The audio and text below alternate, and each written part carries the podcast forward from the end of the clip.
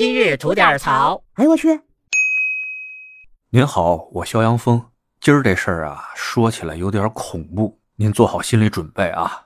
说的呀是苏州一女子把自己老公给弄死了，并且把尸体藏在自己家的冰箱里长达十五个月，期间呢还用自己亡夫的手机骗取了公公婆婆二十多万。这事儿听着够瘆人的吧？您听我跟您细说哈。这事儿呢，发生在苏州市姑苏区的某个小区里边。丈夫呢姓庞，是安徽人；妻子呢姓查，是苏州本地人。这查呀，就是金庸、查良镛的那个查。这二位呢是二零二零年结的婚，婚后呢俩人生了个闺女。这俩人呢都是从事房地产行业的。这丈夫呢还开了一家门店，收入还不错。据他们的同事说啊，这个丈夫庞某个人能力呢挺强的，待人呢也算不错，人缘挺好。这个妻子呢平常的话不多啊，为人比较腼腆。本来呢是这么挺幸福的一家子。据传呢，在这疫情期间吧，房地产这块也不太好做，单位呢又经常停工停业什么的。就在这段时间吧，这妻子扎某啊就迷上了看直播，闲的也是闲的嘛。开始呢，也就是买买东西啥的。后来呢，不知道是在哪个平台啊，看上哪个直播间的男主播了。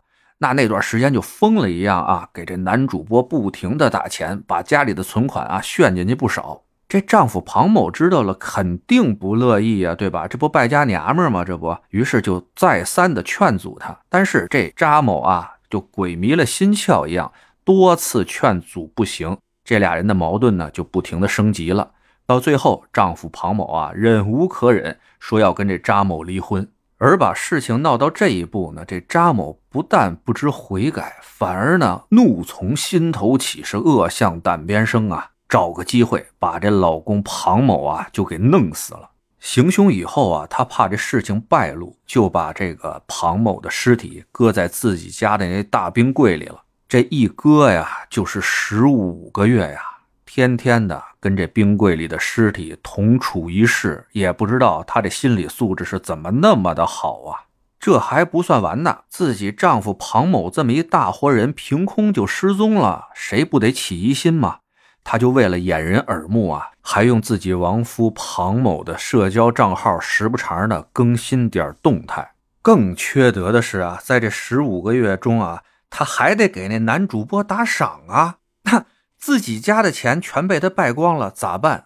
哎，她有辙，她拿自己丈夫这手机啊，管自己公公婆婆啊借钱啊，说有急用，前后啊弄了有二十多万。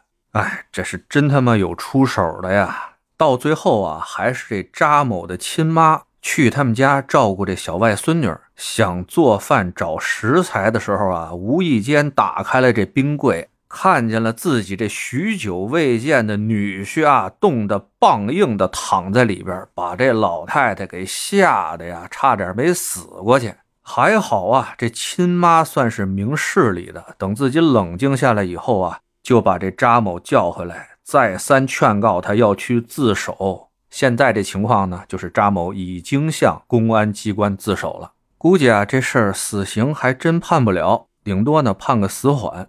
那具体怎么判，咱听法院的信儿吧。反正肯定的是轻不了。这扎某啊，的确也是活该呀。